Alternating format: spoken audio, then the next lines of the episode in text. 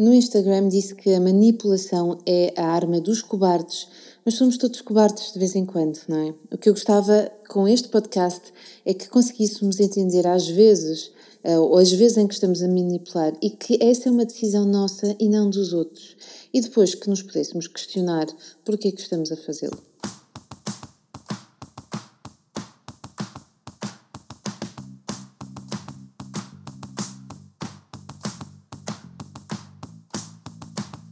Olá, eu sou a Magda Gomes Dias e este é o podcast do Mamos de Boss.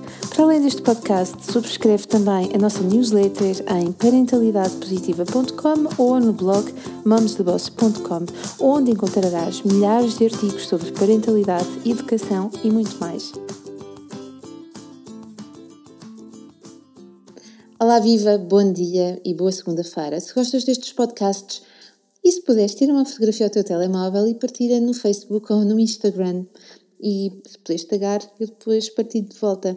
Faz uma referência à página Mamos de Boss ou usa a hashtag Parentalidade Positiva. Bem, então vamos ao podcast de hoje. Como eu te dizia, eu fui tendo algumas conversas esta semana acerca do tema da manipulação e em jeito de resumo aqui ficam as cinco formas mais comuns de sermos manipuladores. É verdade, tu, eu e o resto do mundo todo.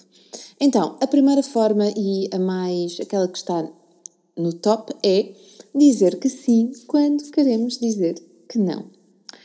É verdade, esta é uma forma de manipular. Quem nunca disse que sim quando queria dizer que não? É que nós fazemos isso porque aprendemos a ser queridos, bons, prestáveis, para quê? Para que gostem de nós e, de alguma forma, para mostrarmos que os nossos pais nos educaram como deve de ser. E uh, se dissermos que não, isso é, na verdade, ou pode ser uma desfeita ao outro. Então dizemos que sim, porque queremos que os outros gostem de nós. Olhem aqui, nós a manipularmos.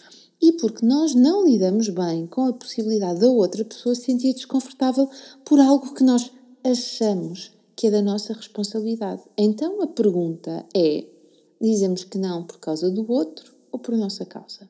Vale a pena pensar na próxima vez que eu tiver de dizer que não e vou dizer que sim. Depois, a segunda forma é adiar a decisão com depois vemos, quando já sabemos bem a resposta. Não temos coragem de dar logo a resposta que sabemos que vamos acabar por dar mais ali à frente. Então adiamos com logo se vê como se pelo meio houvesse a chance de alterar o que é que quer que seja, porque já sabemos que vai ser assim. Então porquê que adiamos a resposta? Porquê que não conseguimos dar logo o sim ou não, enfim, a resposta que é? Porque sabemos que outra pessoa vai ficar triste ou desapontada e nós não queremos isso porque somos bons corações.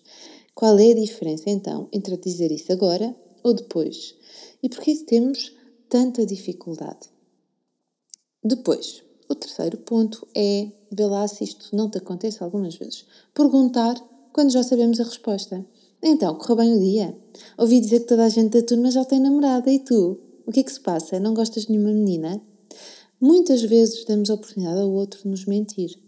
Claro que há situações em que vamos colocar a questão para ver se a pessoa quer falar sobre o assunto, mas outras vezes colocamos a questão a já saber a resposta e sabemos que a pessoa vai querer falar ou vai falar naturalmente sobre a questão.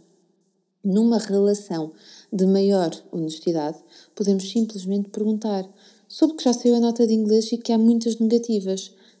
Ou dizer qualquer coisa como: já percebi que tu e o Manel são muito próximos. Quando fazemos afirmações com convicção e honestidade, estamos a criar a base para um diálogo que é ele próprio mais honesto e verdadeiro. Quarto ponto de manipulação. Vamos lá ver se conseguimos preencher estes cinco pontos. Esperar que deem a opinião para depois eu dar a minha. Não sei, ainda não pensei bem nisso. Enfim, escapamos com o rabo à seringa e esta é a profissão, de facto, de escapar com o rabo à seringa de muita gente. Não dão opinião porque não querem ser, enfim, querem ser sempre consensuais. E eu cada vez mais aprecio pessoas com as suas opiniões e que nos inspiram a cada dia a sermos mais honestos uns com os outros, independentemente de termos pontos de vista diferentes. E termos pontos de vista diferentes não quer dizer que a outra pessoa esteja contra mim, ok? Quer dizer só que a pessoa tem um ponto de vista diferente, olha para a questão de outro ponto. É só isso. Não temos de concordar sempre, ok?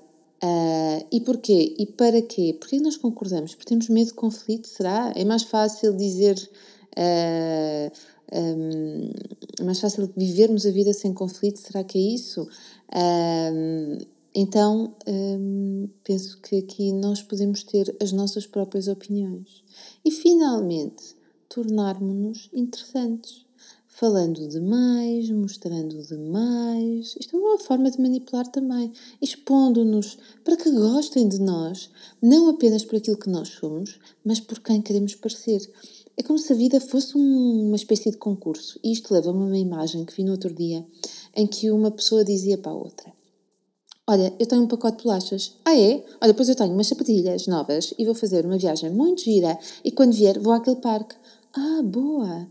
E tens bolachas? Não. Então pega uma. A manipulação, como dizia no início, é a arma dos cobardes e a sua origem é o medo, porque o manipulador não é uma pessoa corajosa. E somos todos manipuladores. E, portanto, somos todos cobardes e pouco corajosos de vez em quando. Da próxima vez que nos sentirmos com vontade de manipular, talvez esteja na hora de percebermos para que é que nos falta a coragem. E se gostaste deste podcast, partilha com os teus amigos. Vemo-nos na próxima semana. Ah, e fica a esperar aquela foto do teu telemóvel no Instagram ou no Facebook uh, isto não é manipulação. É mesmo só gostar de ver. Um beijinho, boa semana e até à próxima semana.